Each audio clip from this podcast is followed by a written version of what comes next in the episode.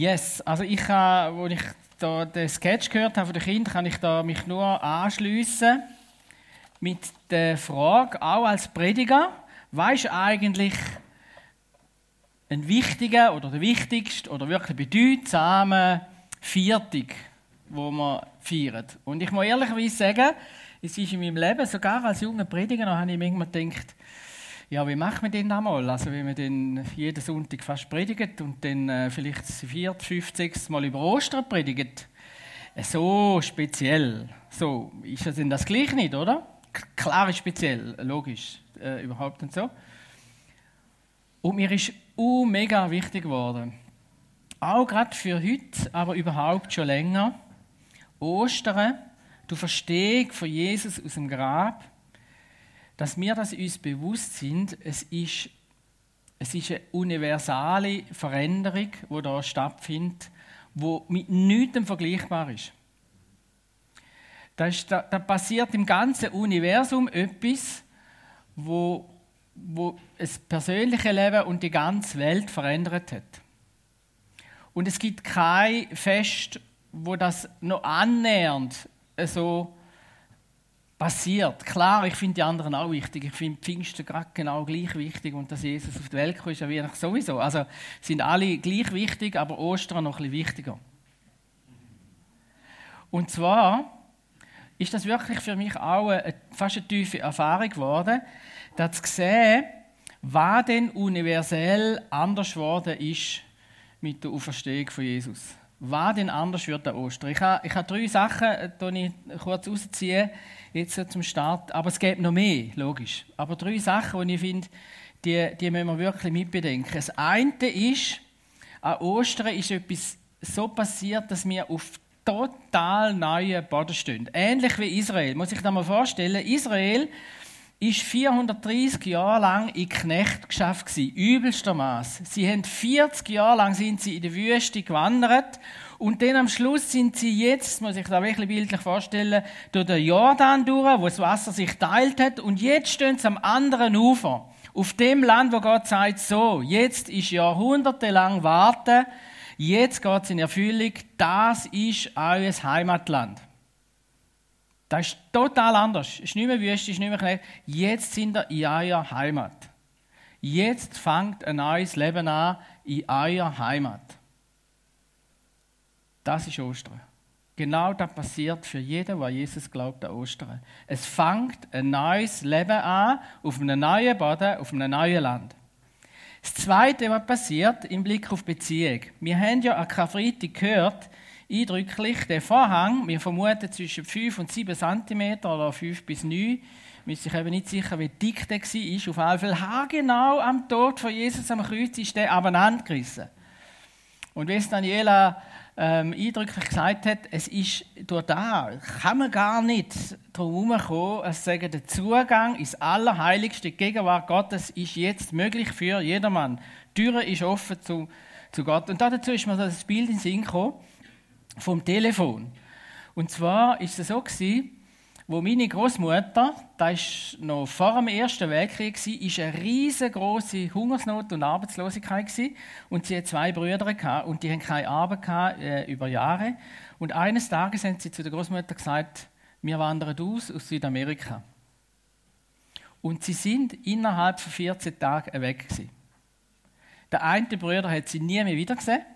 Der ist nämlich dann gestorben in Südamerika irgendwann nach ein paar Jahrzehnten. Aber was ich ein ganz, ganz krasses Bild finde, ist eigentlich, eben, die sind innerhalb von 14 Tagen weg gewesen, die sind dann auf Hamburg gegangen, dort in, eine, in ein Schiff gegangen, dann sind sie drei Monate lang auf Südamerika äh, gefahren. Dort haben sie länger, mehrere Wochen laufen, bis sie auf Paraguay sind äh, und haben dort ihr Land, wo sie schon da gekauft haben, haben müssen roden. Das war tiefste Dschungel. Die haben monatelang müssen roden. Jetzt der Punkt ist der, wann hat meine Großmutter das erste Mal von denen etwas gehört?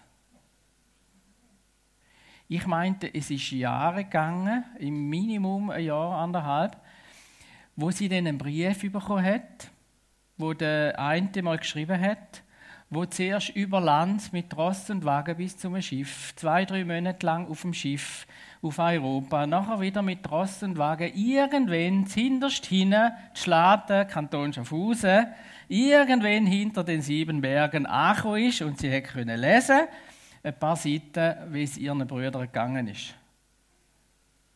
Jahre, Monate.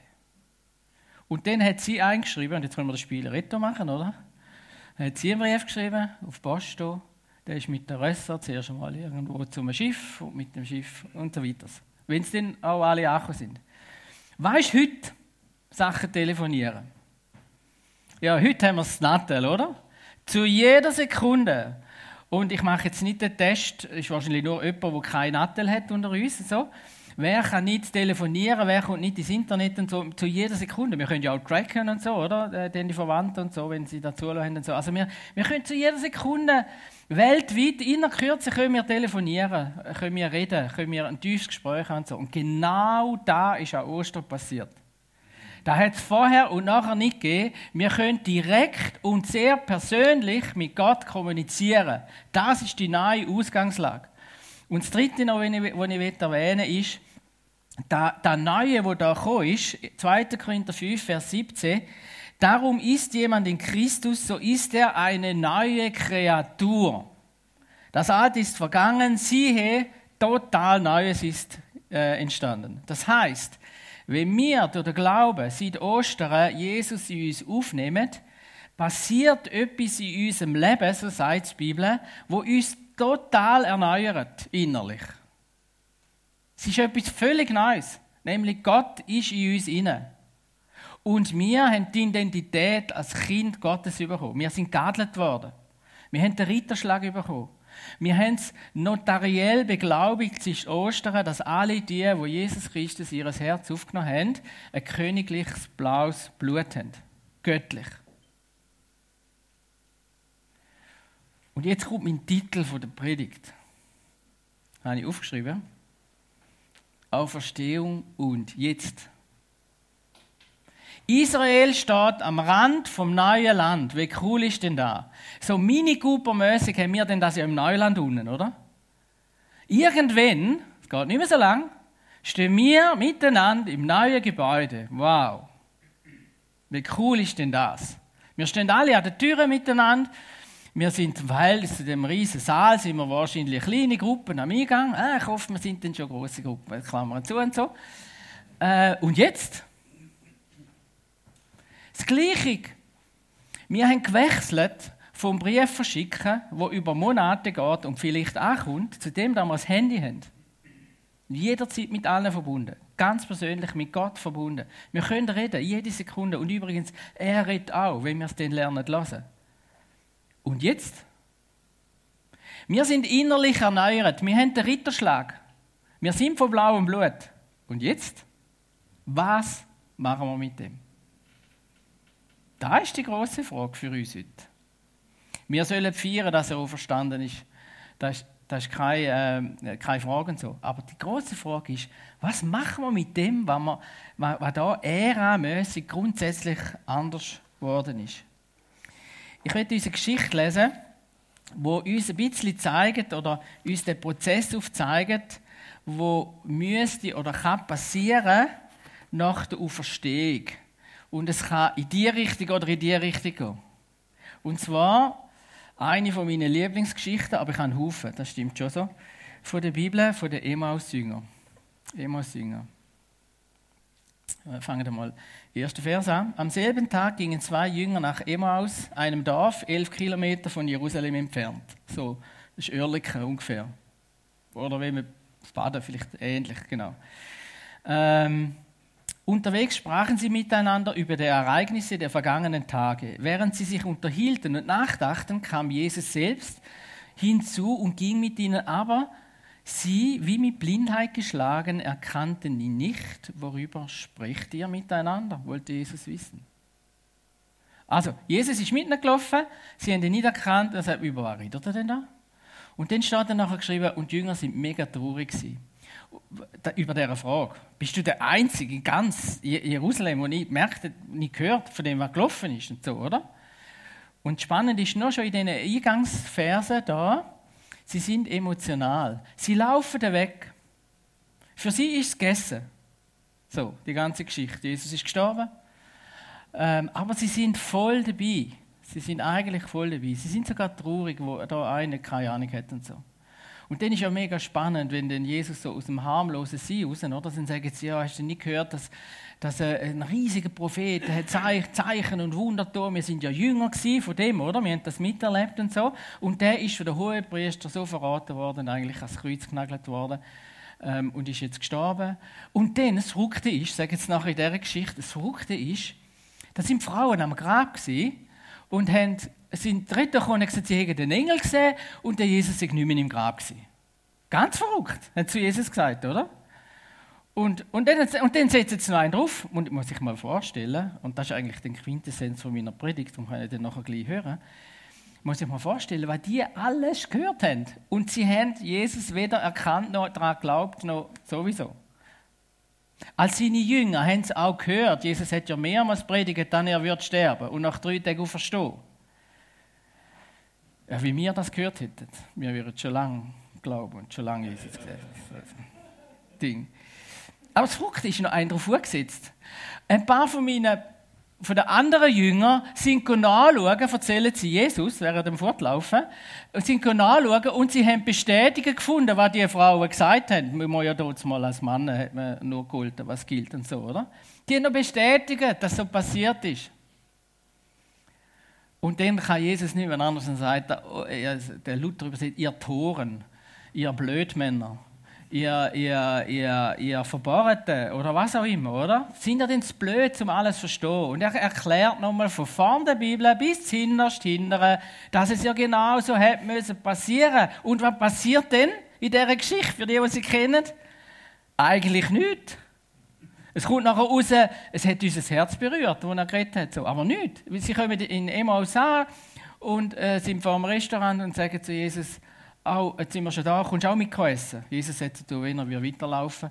Und dann geht er mit ihnen essen. Und erst, wo sie am Tisch sitzen und Jesus das Brot bricht, ähm, so wie er es gemacht hat, vor ein paar Tagen beim Passamal, fangen sie an zu erkennen, wer er ist.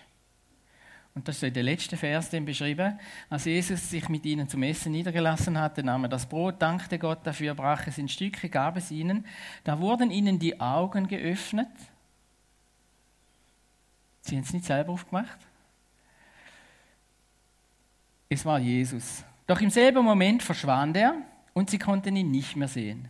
Sie sagten zueinander, hat uns nicht tief berührt, als er uns unterwegs mit uns sprach und uns die Heilige Schrift erklärte, ohne Zeit zu verlieren, und das ist der springende Punkt, brachen sie auf und kehrten nach Jerusalem zurück. Das ist der springende Punkt von der Predigt. Aber ich möchte noch ein bisschen äh, bei dem bleiben, der Weg, wo die, wo die Emmaus-Jünger gemacht haben und wo eben sehr oft auch heute noch ähm, eine Rolle spielt oder wo, wo wie heute auch ein bisschen passiert, so das Frage, er ist schon verstanden und jetzt. So.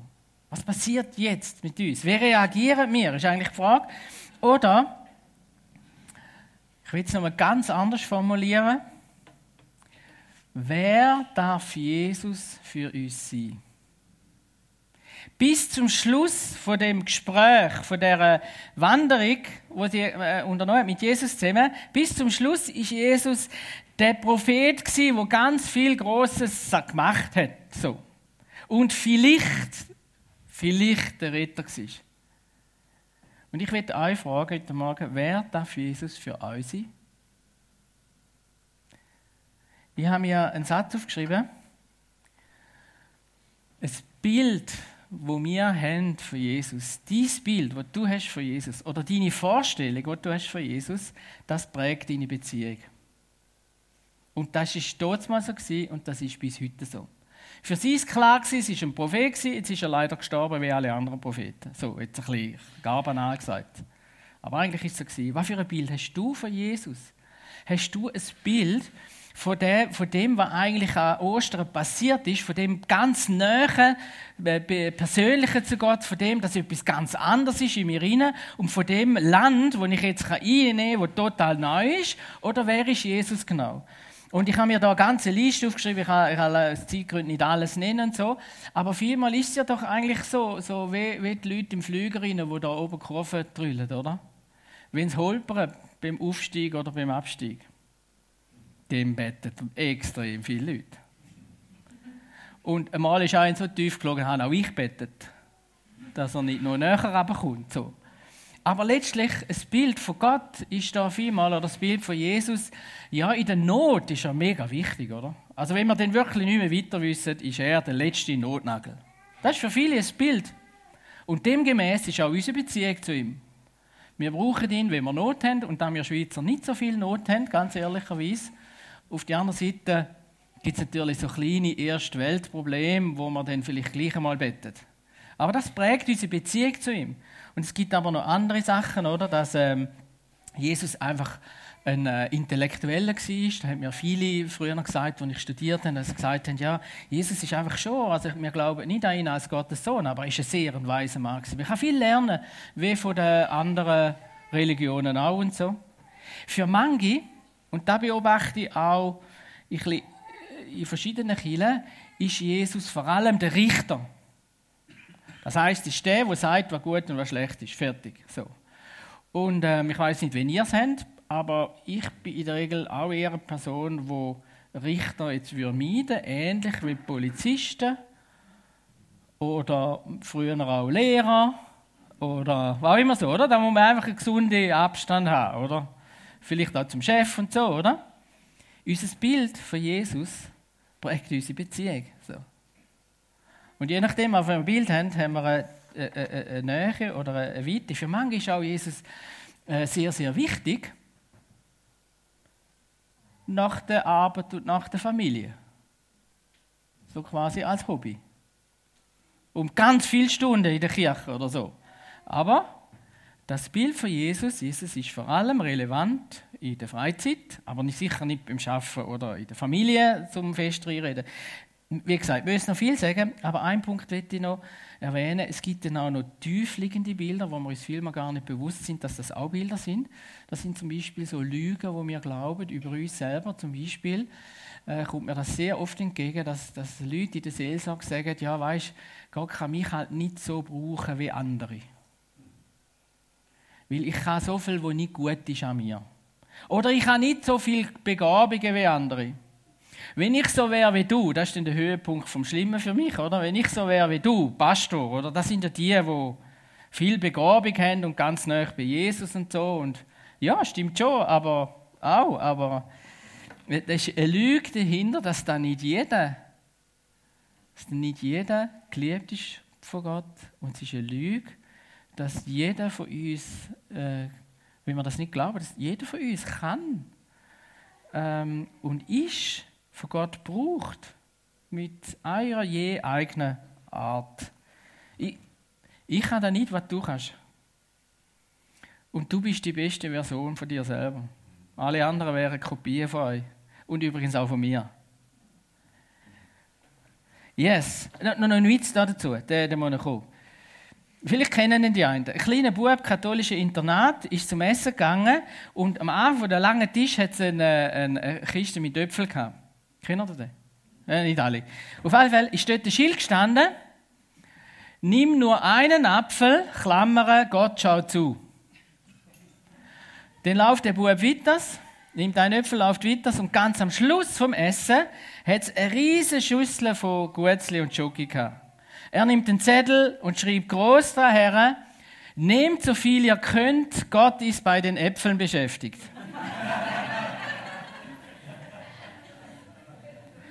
Was für ein Bild haben wir von Gott? Was ist unser Bild? Es prägt unsere Beziehung zu ihm. Das Zweite, die zweite Frage ist jetzt ein bisschen anders. Ich habe es für mich so aufgeschrieben. Wer darf er denn sein für dich? Wer darf er sein? Weil er hat ein Bild abgegeben. Da können wir an Weihnachten, an Karfreitag, an Ostern und an Pfingsten ablesen. Wir müssen keine andere Feier feiern.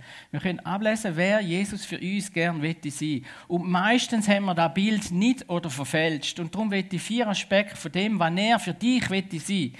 habe ich äh, aufgeschrieben, aber da gibt es noch hunderttausend andere. Aber ich will die vier Aspekte will ich wie, äh, am heutigen Sonntag, am heutigen Fest dir mitgeben. Das eine ist, Jesus ist immer mit dir und für dich und er wünscht sich, dass du das weißt und siehst und im Herzen festhebst.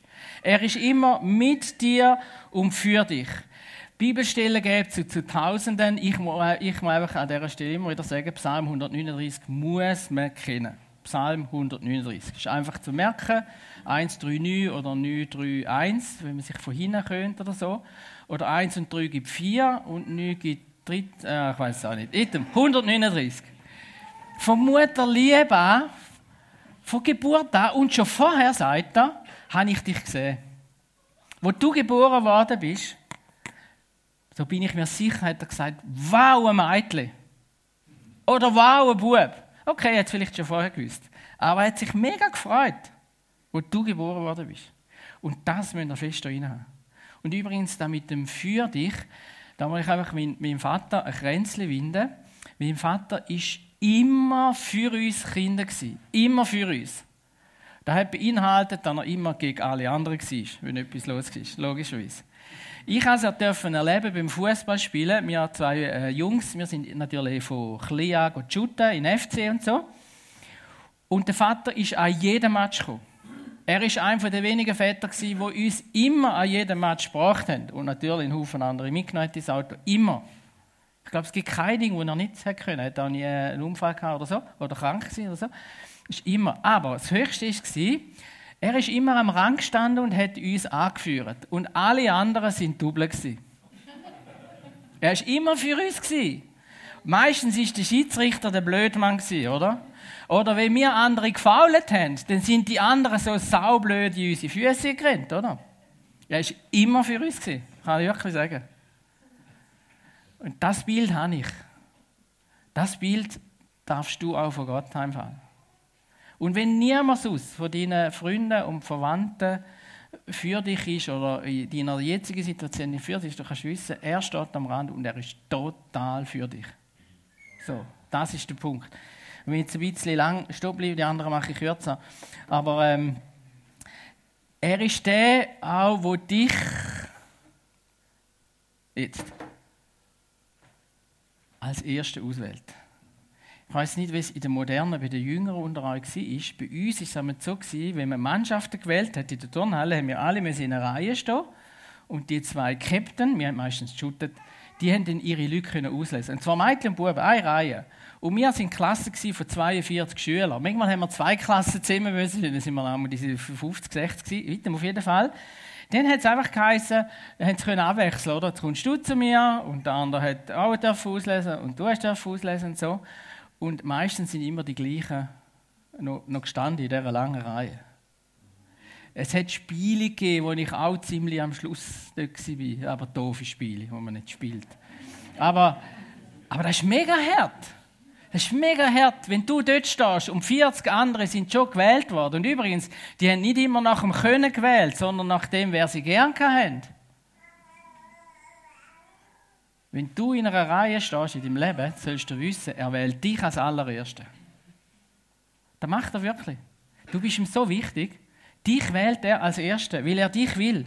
Er hat dich mega gern. Und dazu noch eine andere Geschichte, die mich tief, tief berührt hat. Und vielleicht ist das für jemanden, der jetzt da unter uns ist. Es war eine, wahre Geschichte von einer Schule von einem Mädchen, das einen, einen kleinen Fehler hatte, einen kleinen Hassenschaden hatte. Aber das war natürlich sehr ausschließend, sehr einsam. Und sie hat gesagt, sie hätte sich nie vorstellen dass jemand sie mal gern hat, außer ihre Familie. Die sind voll für sie gewesen. Und dann war es so in der Schule, hat es so die sogenannten Hörtests gegeben. Und dort hat man die Hörtests so gemacht, dass man zum Lehrer hat müssen führen und der Lehrer hat dann ins Ohr geflüstert und wenn dann jemand Mühe hatte, dann hat er zum Doktor und so. Und wo das Mädchen mit der Hasenscharte dran war, zum, für den Hörtest, ist sie führen gegangen und die Lehrerin hat ihre äh, ähm, Frau Leonardo hat sie geheißen, sie war eine kleine, dicke, aber fröhliche gewesen. Und sie hat ins Ohr geflüstert, zuerst, du bist ein wunderbares Mädchen. Da hat sie berührt. Und nachher sagt sie, ich wünschte mir, du wärst meine Töchter. Und sie hat gesagt, diese Aussage, die hat ihr Leben total verändert. Auf einen neuen Boden gestellt. Sie hat gewusst, es gibt Leute außerhalb von meiner Familie, die mich gerne haben, so wie ich bin. Und das spricht Jesus dir zu. Er liebt dich ungemein und er freut sich, mit dir zusammen zu sein. Ungemein. Und der dritte Punkt, er gibt dir eine zweite Chance. Immer. Immer. Immer. Solange du lebst. Es gibt bei Jesus immer eine zweite Chance. Das ist die neue Ära von der Auferstehung, das wird er uns gerne sagen. Und nicht bloß die Bösen, die ihn ans Kreuz direkt genagelt haben, sondern auch all die Sachen, die wir machen, wo so viele Hindernisse sind. Und wie vielmal ist es so, dass gerade Christen, die Sachen machen, die nicht gut sind, dass wir dann plötzlich merken, auch oh, Jesus ist, ist ein bisschen weg von mir, weil ich, ich habe so falsche Gedanken, falsche Taten, falsche Suchten, falsche Dinge. Es gibt einfach Distanz. Aber das Ding ist, es ist nicht seine Distanz, sondern es ist unsere. Wir distanzieren uns. Und es gibt Sachen, vielleicht auch da unter uns, wo wir das Gefühl haben, da kann uns Jesus äh, äh, nicht verzeihen oder nicht so schnell. Das ist einfach schlimm. Man sagen, bei Jesus gibt es immer eine zweite Chance und das sofort. Klar, wir müssen sie ihm herlegen. Wir müssen um Verzeihung bitten. Es muss uns leid tun. Und so, aber bei ihm gibt es immer eine zweite Chance. Da dazu auch eine kleine Geschichte. Wenn Sie sagen, wenn es zu lang ist, sind wir noch, noch da? Das ist schon noch. Noch eine kleine Geschichte. Mein Freund, ebenfalls eine wahre, weil er es mir erzählt, mein Freund ist eines Tages am Tisch gesessen mit der Familie, hat kleine Kinder unter anderem zwei Mädchen und einen kleinen Bub. Und ein Mädchen hat einen riesen Bock geschossen.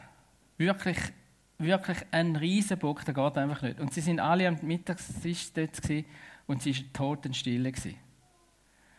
Und dann sagt der Vater, schaut das Mädchen an und sagt, was muss ich da machen als dein Vater? Und das Mädchen macht die Augen auf und sagt, strahlend, also ich wäre barmherzig. und alle haben angefangen zu lachen. Und er hat gesagt, ich konnte machen, was ich will. Ich musste selber müssen lachen, oder? Ich konnte nicht mehr ernst sein, so. Und ich weiß nicht genau, was er nachher denn wirklich gemacht hat, aber er hat gesagt, es ist ein anderer Boden vom Miteinander und eigentlich hat sie recht gehabt. Sie hat gemerkt, dass sie einen Mist bauen hat. Es hat ihr eigentlich auch leid getan. Und es ist gut so. Ich bin barmherzig. Das heisst nicht, dass unsere Fehler keine Konsequenzen haben. Logisch, wir machen Sachen, wo wir manchmal mit den Konsequenzen leben müssen. Aber bei Jesus und der Nähe zu Jesus gibt es keine Distanz. Es gibt immer zweite Chance. Und das vierte noch, was ich da jetzt an der Stelle nicht länger ausführen aber was ich gleich gesagt habe, ist, der Ostern, die Auferstehung von Jesus, der neue Boden heißt, er will dich mit deiner Berufung weiterbringen. Das ist sein Hauptanliegen. Und ich sage da an dieser Stelle, weil, weil, weil, weil das immer wieder kommt, dass Leute sagen, ah, ich höre Jesus nicht so, wie es andere hören, ja, meine Begabung kann man nicht so brauchen. Dann sage ich immer, ja, in der zweiten Klasse habe ich auch bloß können lesen. Aber ich habe trotzdem, irgendwo hat Jesus, ich habe wirklich können lesen, meine Großmutter hat es mir gezeigt, ich kann es nicht mehr und es ist auch gut so. Aber, aber er hat mich meinen Weg geführt und er führt dich deinen Weg. Deine Herzensanliegen sind seine Herzensanliegen. Deine Art und Weise wird er gerne brauchen zum Sagen in dieser Welt. Genau. Und jetzt noch der letzte Punkt. Wir haben es gehabt, was für ein Bild haben wir von Jesus, wer darf er für uns sein und wir wissen, was er gerne will für uns sein und so. Und jetzt ist, bleibt nur noch eine Frage für mich manchmal, okay, und was muss ich jetzt machen? Was haben die Jünger denn müssen machen? Was ist bei diesen Emmaus-Jüngern passiert, dass sie umgekehrt sind auf Jerusalem und erkannt haben, Jesus ist wirklich verstanden und, auf, und sie angefangen haben, auf dem neuen Boden zu laufen? Was sie nicht haben können machen, was wir nicht können als Killer, ist, sie haben die Augen so verbunden gehabt, dass sie ihn nicht erkannt haben. Er hat das Abendmahl quasi gebrochen oder das Brot gebrochen und dann haben sie ihn plötzlich erkannt. Das können wir nicht machen. So eine Gottesbegegnung können wir nicht machen. Auch nicht in unserem Leben. Was muss ich machen, dass ich Gott erlebe? Wahrscheinlich eine der grössten Fragen, von, von, wo, wo mir immer wieder begegnet in der Seelsorge. Was muss ich denn machen, dass ich Gott erlebe? Oder vielleicht so erlebe wie der oder wie der oder wie du. Wir können es nicht machen. Aber was können wir lernen von, den, von diesen Emmaus-Jüngern? Ich habe es so aufgeschrieben. Wie reagierst du in, auf den Impuls von Jesus? So wie du reagierst auf ihn. So wirst du ihn erleben. Oder ich habe es für mich nochmal anders aufgeschrieben. Der Grad von deiner Offenheit für Jesus und Bereitschaft zu reagieren, wenn du etwas hörst, bestimmt den Grad von dem, wie du Gott erlebst. Nochmal langsamer. Langsamer geht gar nicht mehr. Aber der Grad von deiner Offenheit für Jesus und die Jünger sind wirklich offen gewesen. Das war ja ihr Punkt. Gewesen. Es hat sie bewegt, es hat sie nicht kalt gelassen. Es hat sie sogar berührt, sie sind traurig gewesen. Es hat sie interessiert. da war nicht nichts. Der Grad von deiner Offenheit und von deiner Bereitschaft zu reagieren. Die Jünger hätten können in Emmaus bleiben. Aber sie sind sofort retour gegangen, wo sie Jesus erkannt haben.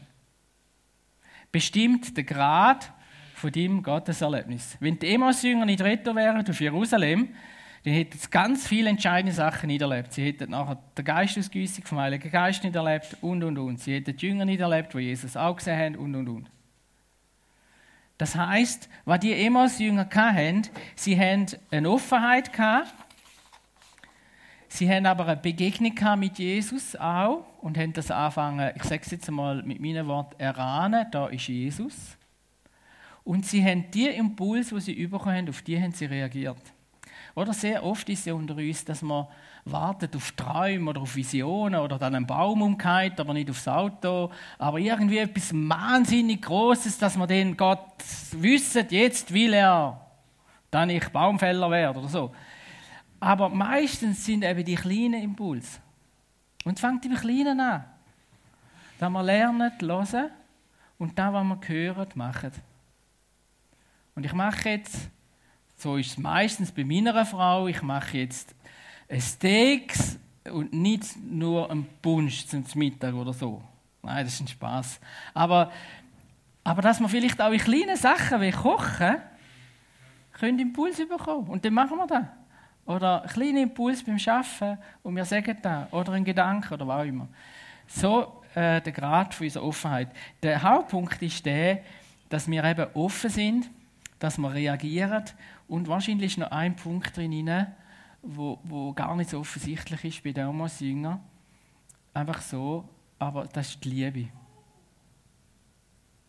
Ich glaube, wenn wir Jesus lieben, dann nachher werden wir ihn hören und wir werden reagieren. Und das war ja der Punkt, wo, wo, wo Jesus dann beim Petrus, oder? Es war ja nach der Auferstehung, Petrus, ja, pff, ich habe Jetzt bin ich am Schluss. Jetzt habe ich äh, ihn verleugnet, oder? Dreimal. Was wollte ich noch gehen fischen, oder? Und dann ist Jesus am Rand, macht Feuer, zeigt ihm nochmal, wie er fischen kann. Erst den checkt er, dann macht er genau das Gleiche wie in meiner Berufung. Und Jesus am Feuer, er verurteilt ihn nicht. Siehst du, ich habe es dir gesagt. Wenn der Hahn kreit, hast du dich erinnern? Ich habe es vorausgesagt. Und jetzt zuerst einmal Buß da. Jetzt du zuerst einmal Konsequenzen, das heisst, ich rede wieder mit dir in einer Woche oder so. Nein, er hat eine Frage an Petrus. Hast du mich gern? Das ist der Punkt. Hast du mich gern? Übrigens, wenn er dir jemand sagt, dann sagt er mit dem auch, ich habe dich gern. Also, wenn ich meine Frau, wenn ich meiner Frau gesagt habe, ich liebe dich, ist das eigentlich nicht nur eine Frage gewesen, sondern es ist eigentlich mehr ein Zuspruch gewesen. Jesus liebte Petrus. Er liebt dich. Und das ist die Basis von dem, dass er uns begegnet. Und wenn wir dann reagieren mit dem Herz, dann werden wir ihn erleben. Amen. Herr Jesus, ich danke dir von ganzem Herzen, dass wir dürfen Ostern feiern. Weil unser persönliches Universum hat sich mit dem verändert. Wir können direkt verbunden sein mit dir. Und wir stehen auf einer neuen Berufung von unserem Leben und du willst uns leiten dazu. Und Herr Jesus, so viel mal hören wir dich nicht und verstehen dich nicht. Aber ich bitte dich jetzt, und ich bitte das in unser aller Namen, und für alle die, die das auch den Wunsch haben, könnt ihr mit mir mitbeten innerlich. Jesus, ich bitte dich, dass du mir die Augen auftust für die kleinen und großen Impulse, die du mir heute und in den kommenden Wochen über den Weg leist. Herr Jesus, es tut mir leid, dass du auch für mich hast müssen ans Kreuz gehen. Ich bitte dich, dass du mit deinem Heiligen Geist mich völlig neu erfüllst, vielleicht noch, wie noch nie. Und Herr Jesus, ich will dir sagen, ich liebe dich und ich will dir mit dieser Liebe mit dir unterwegs sein. Danke, dass du mich leiten wirst. Amen. Amen. Wenn jetzt du ein Anliegen hast oder wenn du gemerkt hast, für mich ist wie etwas Neues passiert und ich will etwas Neues und du den Mut hast dazu oder einen Impuls hast dazu, komm doch nachher zu mir oder gang zu jemandem, wo du Vertrauen hast und sag ihm das und lass für dich noch beten für das. Manchmal, wenn man es bekennt und wenn jemand betet, wird nochmal etwas fest und man kann Gott wie nochmal auf eine andere Art erleben. Einfach so als ein kleines, großes Angebot.